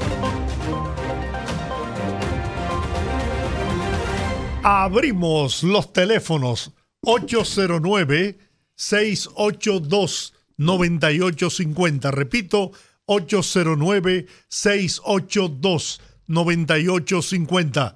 Las internacionales sin cargos en el 1-833-380-0062. Iniciamos. Buenas tardes. Buenas tardes para todos. Yo creo que con la cosa del metro hay que llegar hasta las últimas consecuencias. No es posible que una persona que tenga más de 12 años trabajando, manejando el metro, produzca ese accidente. Esta gente tiene demasiado cuer- eh, cuarto para hacer cualquier cosa. Así que, ojo avisor, son capaces de todo. Muy bien, vamos a escuchar esta otra llamada. Buenas tardes. Buenas tardes. Georgie. Sí. Yo entiendo que ustedes que están detrás de un micrófono no deberían de preocuparse por el pueblo, porque el pueblo está claro. Por ejemplo, 12 años de gobierno de Leonel Fernández y él se destapa diciendo en un momento determinado que se le hizo la pregunta con relación a la, a la migración y él dijo que cuando él gobernó no habían los problemas que hay hoy, que no había no había forma para aplicar las medidas. Entonces, él está diciendo al pueblo lo que él es, tan sencillo como eso. Y lo único que hizo fue una, una universidad y tuvieron que sacarlo por la puerta de atrás. O sea, yo creo que el pueblo dominicano está claro. Gracias. Bien, buenas tardes. ¿Su opinión? Sí, buenas. Yo quiero saber qué tiempo tiene el canal que están haciendo en Haití. Porque me luce que, que coincide con el lanzamiento de la reelección. No, se cayó. Bueno, el canal, creo, según vi, está desde 2018, ¿no? Tiene varios años, sí, Sí. haciéndose. Incluso se había anunciado. Lo, lo La presentó- muerte del presidente haitiano eh, paralizó la, la Sí, construcción. porque eh, cuando lo paralizaron aquella vez que se armó el- el- la discusión, eh, fue en abril y a Mois lo mataron en julio del 2021. Pero comenzó, sí, inicialmente, pero con lo de Buenas Mois tardes. en el 2021, ¿verdad? Saludos, ¿cómo están ustedes? Adelante. No, solo, solo pasaba por aquí y me detuve a saludarlos. Saludos a los tres y a ella también, donde quiera que se encuentre. Buenas tardes. Yo le puse la voz.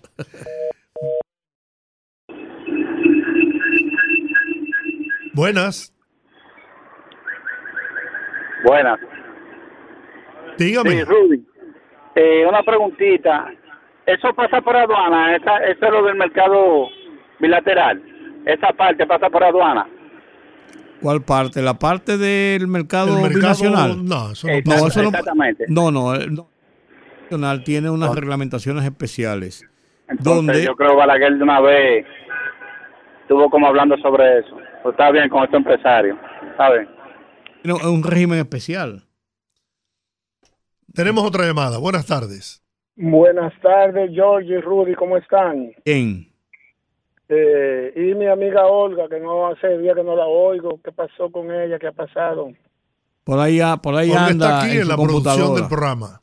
Ah, bueno, bueno, es, es una buena una buena interlocutora que deberían de darle de vez en cuando la oportunidad de que también se comunique, porque expone muy bien las ideas. Georgie, usted usted dijo hace un momento, ¿me escuchan? Sí, a- Sí, sí, te adelante, sí, adelante. Sí, usted dijo hace un momento que nosotros hemos sido en extremo solidarios con el pueblo haitiano. La solidaridad no tiene un termómetro para medirla. Se es solidario y punto. Y con el pueblo haitiano hay que ser solidario porque es un pueblo sufrido. Una cosa son esa ganga, esa banda que hay en, en Haití, eso que, que mantienen en zozobra a la población, que están pagados por esa oligarquía que se ha beneficiado de ese desorden. Y otra cosa es el pobre, el pobre pueblo haitiano. Miren, ni siquiera en guerra se cierran la frontera, con raras excepciones. Los países que han estado en guerra han mantenido la, la frontera abierta porque las fronteras son un comercio, serán, se prestan para muchas cosas, pero evidentemente para el comercio, como dice Rudy, no solo ahí los comerciantes de aquí, los de allá y el pueblo están perdiendo, el gobierno también, que está dejando de percibir una millonada en dólares por ese por ese comercio. Haití es nuestro segundo socio comercial, por si la gente no lo sabe. Entonces, eh, yo pienso que ese problema hay que resolverlo. lo- lo- eso, la medida de cerrar la frontera no es una medida correcta y más con todos los bombos y todo lo que se anunció. Yo creo que hay que presionar, pero es con, con la comunidad internacional. Hay que hacer que la comunidad internacional intervenga en ese conflicto. Y ese problema del agua, que ellos también tienen derecho a usarla, porque ellos también tienen derecho a usar el agua, claro, de una manera comedida y de una manera organizada. Eh, hay que buscar una solución diplomática, eso no se puede resolver con medidas tan tajantes. Y mi solidaridad con el pueblo haitiano todo el tiempo. Muy bien. Muy bien. Bueno, lo que pasa es que no hay con quien eh, intercambiar ni siquiera una conversación en Haití, lamentablemente. Pero además yo voy a decir lo siguiente. El- los gobiernos dominicanos, los gobiernos dominicanos, todos, han clamado a la comunidad internacional que resuelva el problema de Haití, que lo enfrente, que le busque una solución. El presidente Luis Abinader ha dicho en muchas oportunidades, no hay solución a la crisis haitiana en territorio dominicano. Lo Y repitió, hay- lo repitió anoche. Claro, y ha llamado a esa comunidad internacional a que haga lo que tiene que hacer. Sin embargo, es esa propia comunidad internacional la que se hace la loca, los ciegos, los sordos. O sea, no es por falta de no es que el gobierno no lo ha hecho, sí. Hay, por ahí anda el video de, de Hipólito Mejía con Fidel Castro. Sí. Diciendo yo tengo el problema de los haitianos. Lo hizo Luis, lo hizo, lo hizo Leonel Fernández, lo hizo Balaguer, lo hizo. Es decir, todo- todos lo han hecho. Es un, es un problema del país de siempre. Es un recurrente, por supuesto. Entonces no es que no hemos hecho lo que tenemos que hacer, sí lo hemos hecho. Buenas tardes. Es un recurrente, por supuesto. Entonces no es que no hemos hecho lo que tenemos que hacer, sí lo hemos Bueno, se fue esa. Vamos a ver esta. Buenas. Sí, buenas tardes. ¿Cómo está don Georgie, eh, Juan y Rudy? Mire, usted estaba hablando de que por qué le tiran la culpa a Abinader de todo. Abinader es el presidente y es el que elige las personas que van a dirigir las diferentes instancias del Estado. Lamentablemente hemos visto muchos errores de muchos de las muchas de las personas que están en puestos y Luis Abinader no ha hecho nada. Este pueblo le ha pedido reiteradamente que hay personas que no son de afectos del pueblo. ¿Por qué? Porque lo insulta. Ahí usted tiene a Paveliza, ahí usted tiene a Wilfredo Lozano, por favor, un hombre, y el asesor, el orto, Bartolomé Pujal, esa gente fueron con papeles falsos a someter a la República Dominicana en la Corte Interamericana de los Derechos Humanos, por favor. Entonces, ¿cómo el presidente lo tiene pagándole con nuestros impuestos un sueldo si esa gente son abiertamente en contra del pueblo dominicano? Yo estoy de acuerdo, por ejemplo, nosotros sí tenemos que ser solidarios con Haití. Pero el problema es por qué no, no tienen respeto y por qué entonces el presidente se granjea que la gente no esté entendiendo lo que él está queriendo decir, porque lo que parece que lo que dice es diferente a lo que hace. Pero nosotros tenemos que hacer algo en ese sentido y el presidente Abinader no ha entendido que esa gente le está haciendo mucho daño a su gobierno. Y cuando él se declaró incondicional de la ONU, cuando él dijo que de corazón él era libanés y cuando él dijo que él admiraba a los rostros distintos, le estaba diciendo al pueblo que él también está de acuerdo con toda esa agenda. Perdóneme que se lo diga así, pero por eso es que Luis Abinader no lo pasamos de la garganta. Bueno, muy no, bien. No lo, pasó, no lo pasó usted, doña. Buenas tardes. Sí, pues, Bueno, ese es su derecho. Ah, no, pues yo no soy, yo soy delegado. También. Yo no soy delegado. Estoy diciendo que eso es a ella, no lo pasa a la Claro. garganta. Por eso no es lo que piensas tú. No, Ni imposible. lo que pienso yo, ni lo que piensa la mayoría de los No, y ella sabe que eso no es lo que pienso yo. Buenas tardes. Buenas tardes. Sí, aló. Dígame. Eh, ¿Cómo están los poderosos? Miren, es que quiero explicarles. Tenemos dificultades aquí con los audífonos. Entonces, para poderlos escuchar, tenemos que cerrar los micrófonos y ab- abrir la amplificación de la cabina. Por eso Sí, es que le- ustedes ven que eh, quizás aparenta que no le estamos oyendo, pero estamos perfectamente escuchándolo. Así que tan pronto abrimos la llamada, pueden empezar a hablar. Muy bien. Fíjense, eh, eh, sobre el tema, Eh, de verdad que yo cada vez que escucho a muchos teóricos hablarlo del tema, eh, sobre todo diciendo no que, que que no se puede que no debió haberse cerrado la frontera, que el presidente no debió haber tomado esa medida. Entonces yo me pregunto, si tú hubieses sido presidente, ¿cuál hubiese sido la opción y la determinación para eh, manejar esta situación? Porque señores, tenemos que estar claros, Haití es un país, o mejor dicho, es un pedazo de tierra que tenemos del, del lado eh, occidental, que no tiene representante, interlocutor. ¿Y qué tú quieres que hagamos? Lo dejo, le dejo con la pregunta. Muy bien, muchas gracias por su participación. Buenas tardes. Aló. Oye, un detalle, para apoyar lo que la señora que habló pone a uno a veces como a pensar un poquito entredicho. Mira, de la lista que mandaron para sacar a los empresarios haitianos que son las que están financiando la banda, está Villo. Pero Villo está aquí con una empresa grandísima. Pero además, el tal Pablo Porte, que trabaja para Villo, que es una persona que es haitiana y tiene dos miembros Ese también. grupo, bicho, no está en ese grupo. En el grupo ¿Qué de los nueve no está él. No, pero en la primera lista que mandó Canadá y Estados Unidos está Villo. Era el número situación uno. con él, Canadá hizo una situación con él en Canadá, pero en República Dominicana él nunca ha tenido una situación ni un problema con República Dominicana. Él- yo no estoy diciendo que él ha tenido problemas con nosotros. Simplemente si él está financiando las bandas, no debería de permitirse que tenga negocio con Dominicana. Además del problema que hubo con pasaporte, que eso le iban a entregar a una empresa que supuestamente era de él.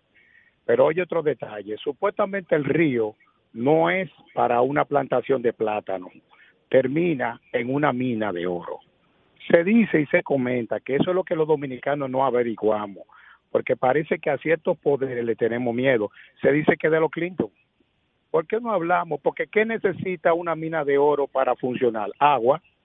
Entonces suponte que ellos no devuelvan el agua, ¿verdad? Ellos la van a desviar, el cauce, no el cauce, sino el, el caudal, que son dos cosas diferentes. El caudal es la toma del agua.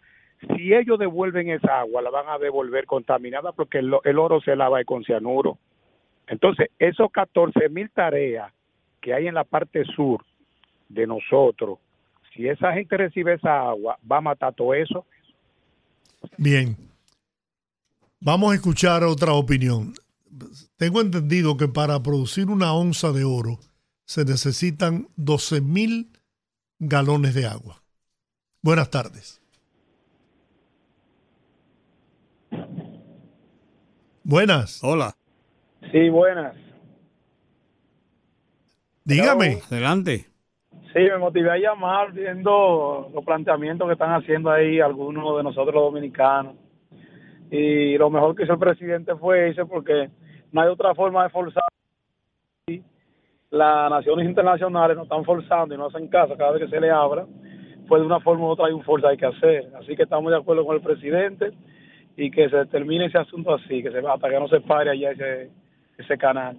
De una introducción. Bien, buenas tardes.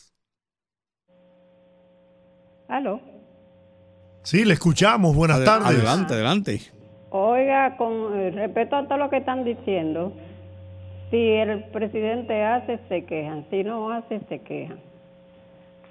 Ellos se quejan porque muchos de ellos se han beneficiado de la frontera, haciendo cosas ilegales. Por eso es que se están quejando.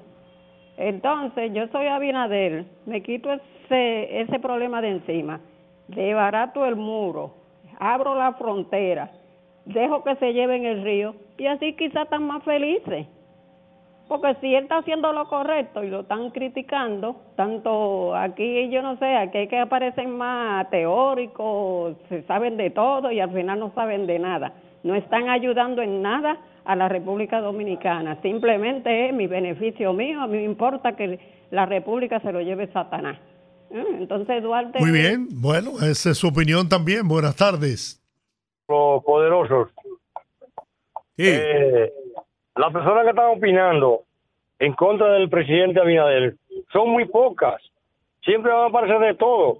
Y para, continuar, don Giorgi, esa señora eh, que dio la declaración, la tal esa, en contra de los dominicanos, esa señora tiene que ser declarada no grata a este país y que no entre en ninguna televisora.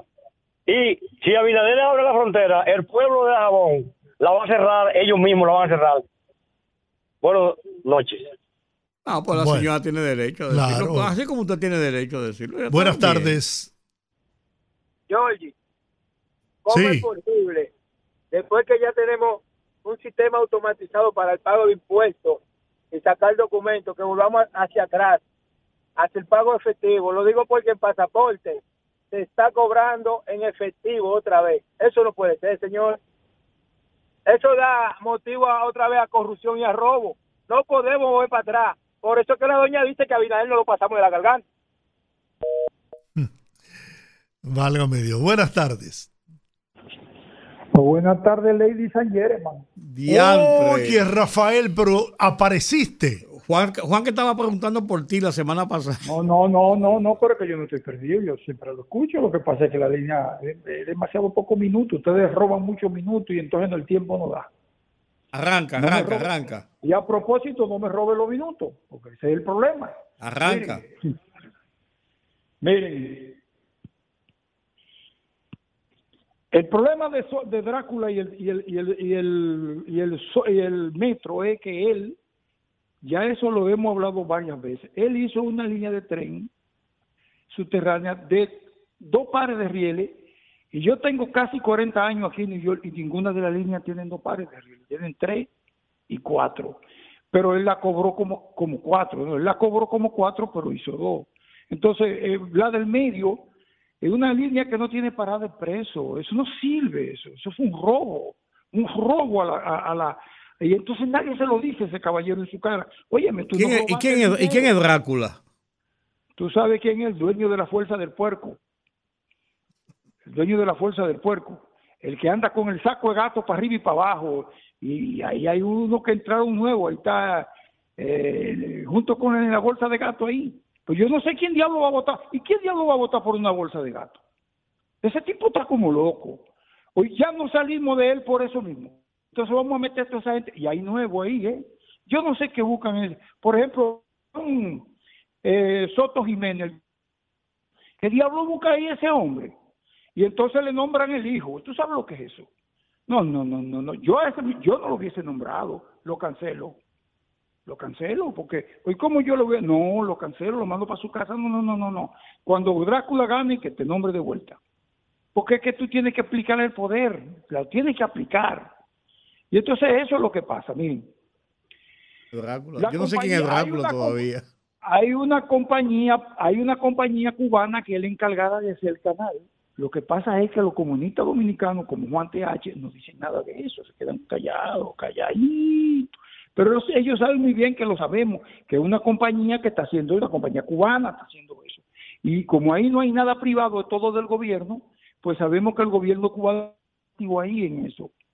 Ya una vez intentaron bombardearnos con dos aviones casa, que no, fueron diez, diez aviones o doce, una cosa así, que volaron todo el territorio para bombardearnos. Y con todo y eso, ellos siguen apoyando a esa gente con 65 años ahí de miseria y robo ahí. Una banda, eso es lo que se llama una banda de gobernando de nación, robando. Bueno, ellos se robaron todo, ¿no? Un. Bueno, Rafael, ya se te venció el tiempo. Mañana vuelve y llama. Buenas tardes. Hello, buenas tardes. Hol- hola. ¿Cómo están ustedes? Ay, Muy bien, Giorgi, doña Milagros. dirá que yo los he abandonado, pero no es una situación difícil que tengo. La prima que yo llevé allá se cayó y se rompió la cadera, una fractura en la cadera, yo te sabe, del día 2 y he estado luchando con esto, lo operaron el Darío, yo te sabe, es muy difícil mi vida actualmente. Sí, porque ella es que vive conmigo. Me dio, me dio Muy mucha- bien. mira, Pronta me dio recuperación. Buenas tardes. Buenas tardes de nuevo, escúcheme. Yo quisiera que el señor Rudy me explique quién es que tiene derecho, si de la persona que yo hablé, que es haitiana y vive aquí, y está acabando el gobierno de aquí diciendo que ese río de ellos. Yo quiero que don Rudy me explique. Yo lo, eso. yo lo que le dije, yo lo que le dije a usted, escúcheme, yo lo que le dije a usted, que entre los nueve personas que le pusieron impedimento de entrada al país no está ese señor, es lo que yo le he dicho No, a usted. no, yo no hablé de eso. Yo dije que ella vive aquí en el país, está aquí en el país y se, y se, y se hizo gente aquí en este país. Y después viene a criticar a nosotros aquí mismo. No, fuera de aquí. No la queremos aquí.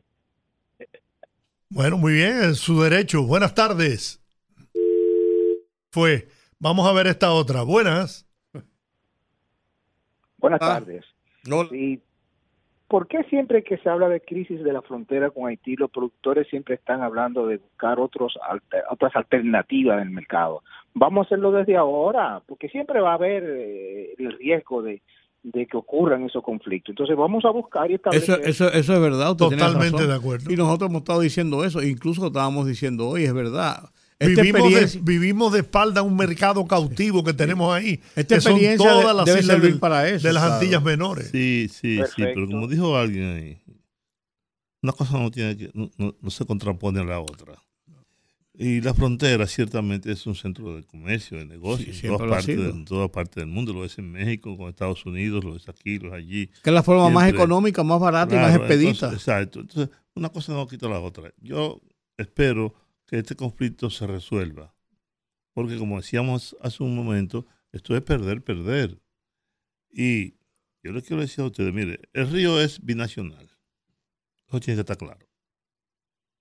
¿No? El río es binacional. El río no es dominicano. Aunque, aunque solamente tengamos de aquel lado 8 kilómetros, 9 kilómetros. Por eso 10 está kilómetros. consignado en el acuerdo de repartición. Exacto. Y de que no- nadie puede hacer nada Entonces, unilateralmente. Exactamente. El tema está ahí. El tema está ahí, eso que acaba de decir Rudy. En que ninguna de las partes, y eso, nosotros tenemos 11 canales. Sí. 11. 11. El tema es que todo eso debe ser de común acuerdo. Eso es que, ven acá ustedes, ¿qué van a hacer esto? Vamos, vamos a ver la factibilidad. ¿Quiénes son los técnicos? ¿Qué dicen los expertos en la materia? ¿Cómo afecta el medio Pero- ambiente? Exactamente, ¿no? Pero no hacerlo de manera unilateral. Ni nosotros ni ellos pueden hacer eso de manera unilateral. Porque por eso el río es binacional y eso está consignado en un acuerdo. Buenas tardes. Buenas tardes. Buenas. Hola, hola, buenas tardes. Se, se fue. Dígame usted, buenas tardes. Buenas tardes, Rudy. Juan y Georgie. Georgie, Dígame. eh, no a Rudy. Rudy, yo te quiero hacer una pregunta. La ley Maniqui, ¿qué estado de los Estados Unidos fue que la promulgó? ¿Cómo es que no te, no te oí bien? Escúchame. La ley Maniqui, que es de lavado y de corrupción. Ajá, ¿eh? ¿Cuál de los estados de Estados Unidos fue que la promulgó? No sé, No sabes. no sé. Y es una No, cosa. realmente no tengo el detalle, no tengo el dato. Yo entiendo que es una ley federal. Sí, federal, federal. La, Pues se aplica esa- a todos los Estados Unidos. Sí, por esa ley está condenado el que cuando fue procurador se puso una faldita y no apeló esa decisión para que ese señor que está en San Juan de la Maguana, que es un rey, ese que se puso esa faldita, que fue Domingo Brito,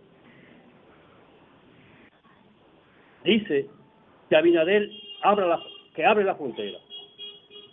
Como que aquí hay personas que si tuvieran un ápice de vergüenza, estuvieran trancados en su casa y no, no salieran más. Porque uno de los hombres más cobardes que tuvo Danilo en su administración y Leonel como procurador fue Domingo Brito. Entonces, ¿cómo tú te destapas como que tú tienes calidad moral para dar orientación? Que Abinader abra la frontera, porque él lo dice cuando él lo que tenía que hacer era que con estos 27 mil millones que tiene ese tigre en los bolsillos, se hubieran hecho hospitales y mucha escuela. Y el pueblo de San Juan no tuviera arrodillado por esa limola que le dé ese tipo. Que la pasen bien. Oye, Bien. oye, Buenas tardes. Bueno, oye. esto. Buenas. No, ya se fue. Oye, esto, un minuto, un segundo. Un menor de 14 años, residente en la Florida, mató a su madre a tiros. Y está grave el novio de, de- de la madre. Y ha buscado un balazo no letal para poderlo apresar. 14 años. Buenas tardes. Terrible. Buenas tardes. Para referirme a lo que dijo el amigo Rafael. Rafael, la fuerza del pueblo ya somos dos millones. Aguanta que falta poco. Vamos a ver usted. Buenas tardes. Buenas tardes, soy gran equipo. Oh, Señores, Sí. yo le voy a decir una cosa a ustedes. Adelante. Aquí, ten- aquí tenemos cuatro anarquistas que gobernaron este país en los últimos 16 años. Leonel Fernández, Danilo Medina, Miguel Vargas y Abel Martínez. Y lo que quieren desestabilizar el país y llevar este país a la deriva, la sinvergüenza que ellos tuvieron en 16 años. Y esa persona que habló ahorita que el impuesto de los pasaportes, eso en el Banco Reserva que se compra el impuesto del pasaporte, porque yo renové el jueves. Es lo que está hablando pluma de burro. Eso es lo que está hablando ese loco viejo. Eso es lo que tengo que decir. Esos cuatro anarquistas están abogando porque este país se vaya a la deriva como ellos se lo comieron. Y llegado Luis que lo está enderezando. Muy bien. Buenas tardes. Este país se vaya a la deriva como ellos se lo comieron. Y llegado Buenas. Hola. Muy bien, buenas tardes. Este país se vaya a la deriva como Vamos con, con otra llamada. Buenas tardes. Buenas tardes, por fin, me- yo dije, me se quedó Teófilo, ¿cómo están ustedes? Don Teófilo, ¿cómo está? Estamos bien, gracias a Dios, porque estamos vivos.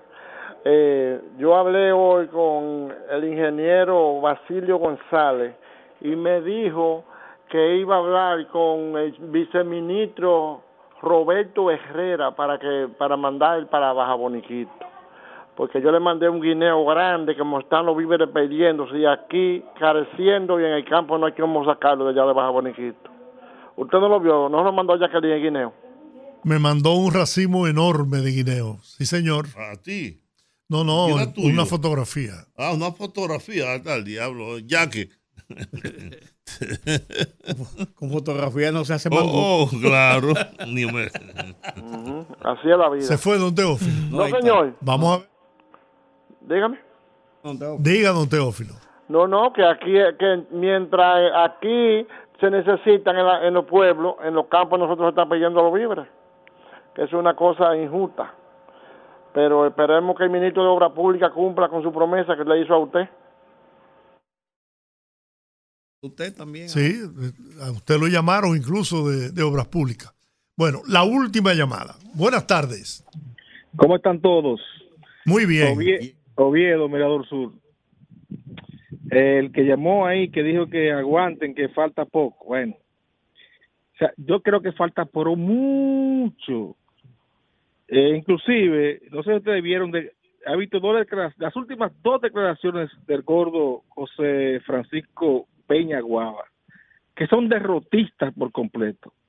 La primera es pidiendo desde ya que saquen un candidato entre Leonel y Abel para que se presente en primera vuelta. Y la segunda que dijo hoy, que Rescate RD no tiene el triunfo garantizado si no va a llevar un candidato común en la provincia de Santo Domingo, Distrito Nacional y Santiago. Son declaraciones derrotistas de la misma alianza eh, de narices tapadas. Muchas gracias. Bueno, con esta llamada terminamos por hoy. Agradecidos como siempre. Agradecidos como siempre del apoyo que nos brindan.